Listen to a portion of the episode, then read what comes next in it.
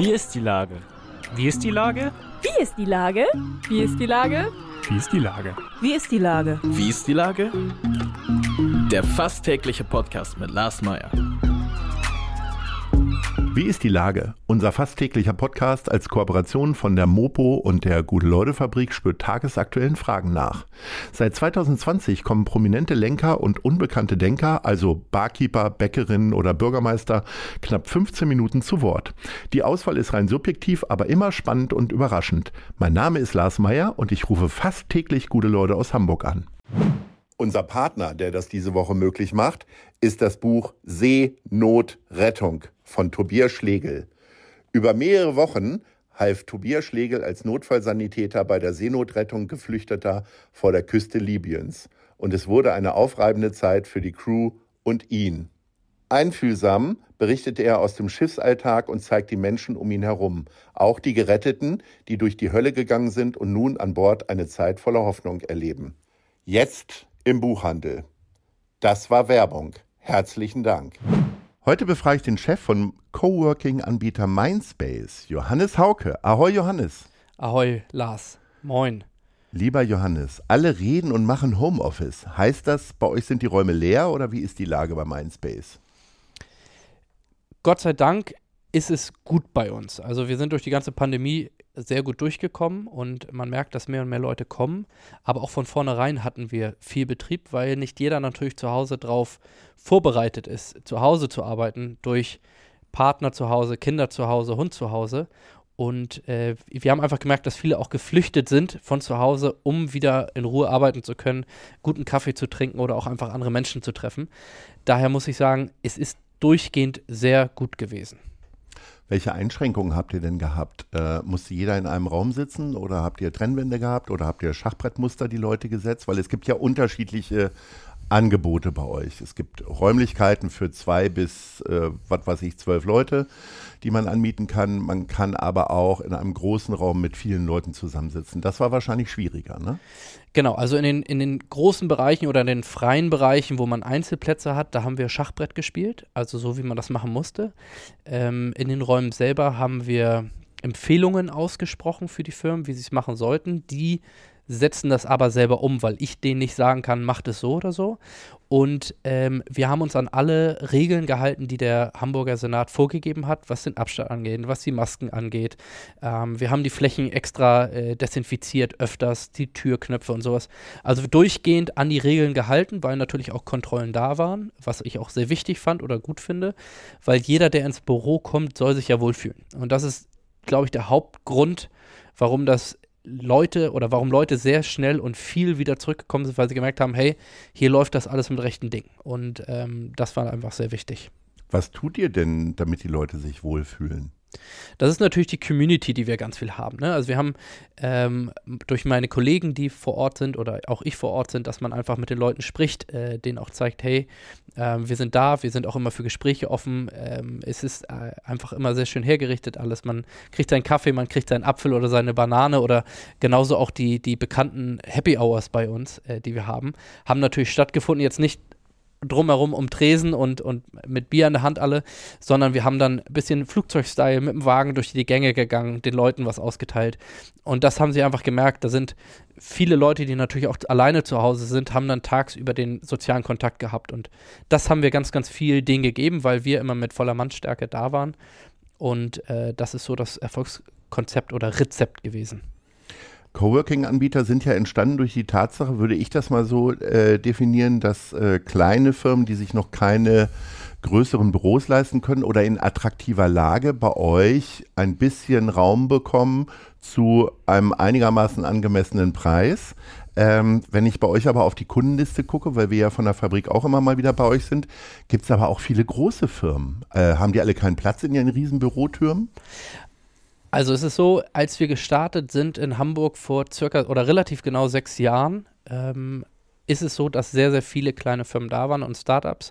Ganz besonders aus dem Grund, da die Hamburger ja, ich spreche jetzt für den Hamburger Markt gerade, sehr zurückhaltend sind und erstmal gucken wollen, was ist das überhaupt.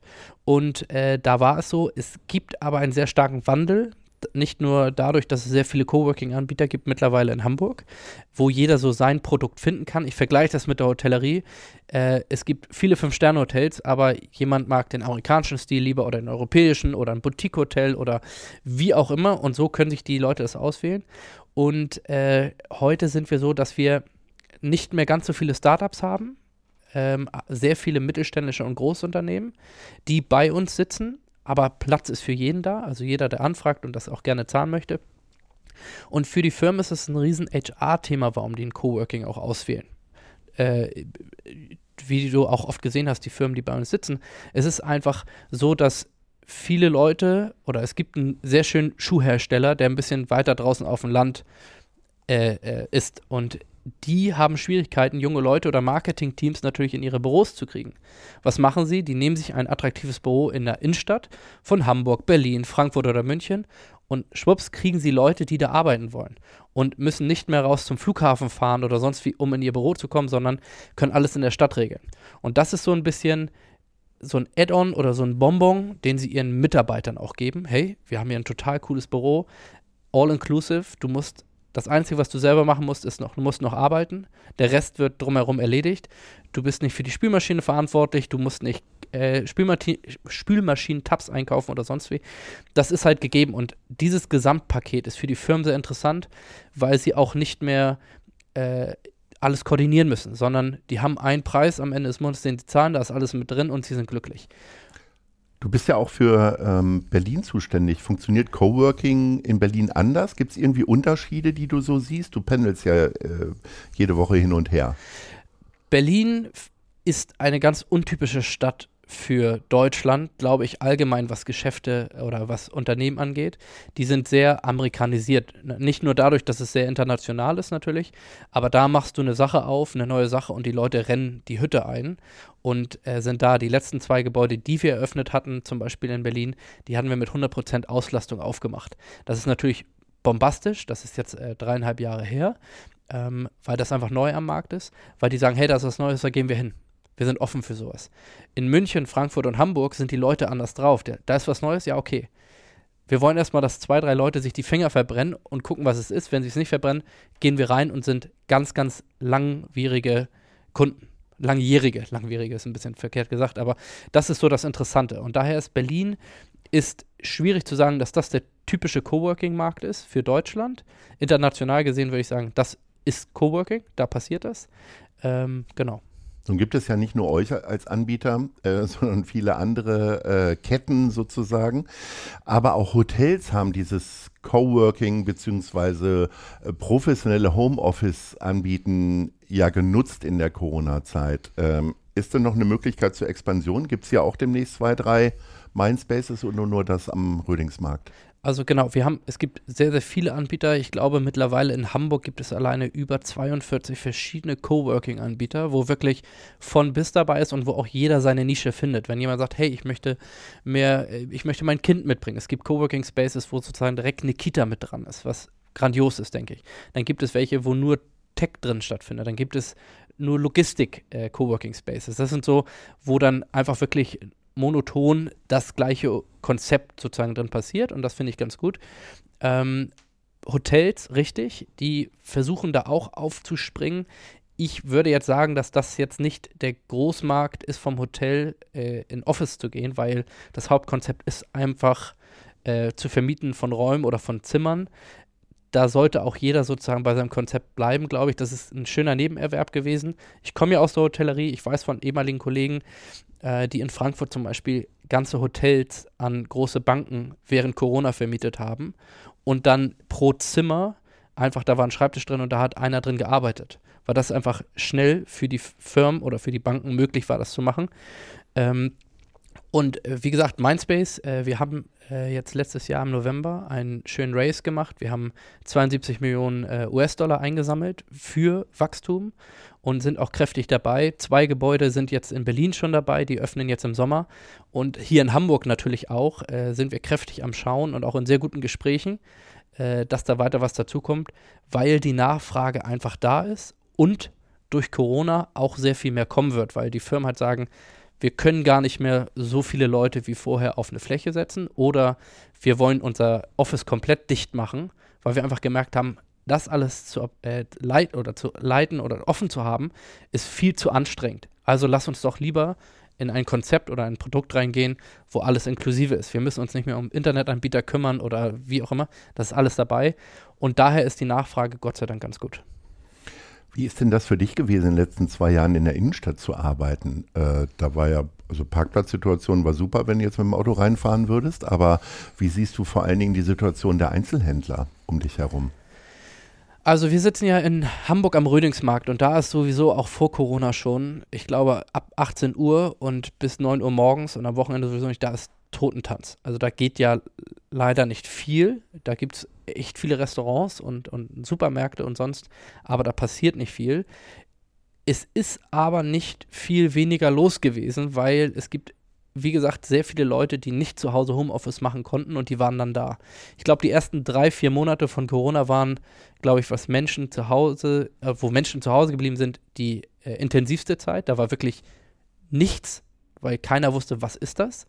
Und ich glaube, ab nach vier Monaten, wo jeder gemacht hat, ja, ja, da, da ist was, aber so und so, sind sehr, sehr viele Leute wieder auf der Straße gewesen. Einzelhandel Innenstadt, klar, äh, ich glaube, jeder saß zu Hause und viele hatten Langeweile, haben bestellt ohne Ende und sagten, ach cool, das kommt nach Hause. Ich glaube aber trotzdem, und da bin ich ganz fest der Meinung, es wird ganz, ganz stark zu dem Sozialen zurückgehen. Leute wollen in ein Geschäft gehen, die wollen eine Person vor sich stehen haben. In Worst Case die Person anschreien, hey, das ist kaputt, das Produkt, äh, mit denen diskutieren. Oder halt auch einfach, ist es das? Und wenn du einen guten Verkäufer hast, ja, ja, das Glas oder der Kaffee ist der beste, ja gut, dann kaufe ich das mal, weil der Lars mir das erzählt hat. Und da wird es ganz, ganz stark zurückgehen. Und das ist auch sehr interessant. Das siehst du auch, was äh, die Branche, die man eigentlich tot geglaubt hat, Reisebüros. Es kommen, der Wachstum an Reisebüros ist relativ hoch, weil die Leute wollen wieder mit Menschen drüber sprechen, eine Dienstleistung zu machen. Und das ist einfach das Wichtigste, glaube ich. Und das wird auch in Zukunft passieren. Die Leute haben gemerkt, zwei Jahre, ach, das ist ganz cool, sich mal einzumotten, aber hey, ohne soziale Kontakte funktioniert es nicht. Du hast das Thema Reisen schon angesprochen. Äh, was wir gemein haben, ist die Liebe zu New York. Und deswegen würde ich gerne mit dir über die Top 3 sprechen, nämlich wo gibt es die besten Bagels in Hamburg. Ähm, fangen wir mal bei Platz 3 an. Das ist wirklich ein interessantes Thema. Ich glaube, das Bagel-Geschäft äh, oder allgemein Essen, die aus verschiedenen Ländern den, Ur äh, den, Ursprung haben, wenn man einmal im Mutterland des Bagels oder des Sushis oder sonst wie war, ist es schwierig, nach Deutschland zu kommen und sagen, hey, das sind so die Produkte. Aber Gott sei Dank gibt es Läden in Hamburg, die dem Ganzen ähm, sehr nahe kommen und ab und zu mal dieses New York-Feeling hergeben. Also für mich äh, Platz 3 ist äh, die New York Bagel Bar. Mhm. Nicht nur den Namen New York mit drin, das macht es natürlich interessant und man kann da hingehen und das, das ist auch. in Winterhude, ne? Richtig, ja. richtig, genau. Ähm, genau. Platz 2 ähm, ist Mother's Finest. Das wäre schon fast meine Nummer eins. Wirklich? In der Davidstraße. In der ja. Davidstraße. Ja. Finde ich auch ganz, ist wirklich gut. Mhm. Kommt dem Ganzen ähnlich. Ich glaube, die, die große Schwierigkeit ist, dass es aber vom Produkt her, du brauchst gefühlt das Wasser und das Getreide, was in New York oder was dann drumherum ja. äh, geerntet wird oder genommen wird und daraus zu machen, das ja, das Wasser schmeckt hier einfach anders als da, da willst ja. du es so nicht trinken und das macht, glaube ich, den Geschmack Jetzt im bin Bagel ich gespannt, wo, wo es das beste New York Wasser hier in, in Hamburg gibt. Was ist Platz 1? Für mich Schmitz Bagel. Aha, wo ist das? Ähm, in der Hutwalker Straße. Okay. ich kann dir sagen, warum. Ich äh, liebe Skandinavien und da habe ich halt auch einfach den Touch so ein bisschen die gehen äh, fischig auch ein bisschen ran an diese Ein bisschen fischige Bagels. Ein bisschen fischige okay. Bagels. Ja. Aber auch, da gibt es grandiose Pastramis und allem drum und dran. Also da kann ich nur empfehlen, äh, äh, mal zu probieren. Ähm, meiner Meinung nach. Aber natürlich in New York, da mal einen richtigen Bagel essen, Chelskis in, in, in, in, äh, in Brooklyn, das ist schon ehrlich. Äh, da haben wir uns vorhin kurz unterhalten. Also das ist für mich äh, auf jeden Fall Number One. Ja. Oder Zucker. Oder Zucker. Kann man auch mal nachgucken. Richtig. So, lieber Johannes, das war schon mit uns. Ich bedanke mich recht herzlich. Ähm, wir sehen uns dann ja bald im Mindspace. Muss ich hoffe. Ja kurz so sagen. Demnächst geht es ja hier auch wieder richtig los und dann äh, kommen wir auch wieder gerne zu euch. In diesem Sinne, ahoi. Ahoi. Vielen Dank, Lars. Tschüss.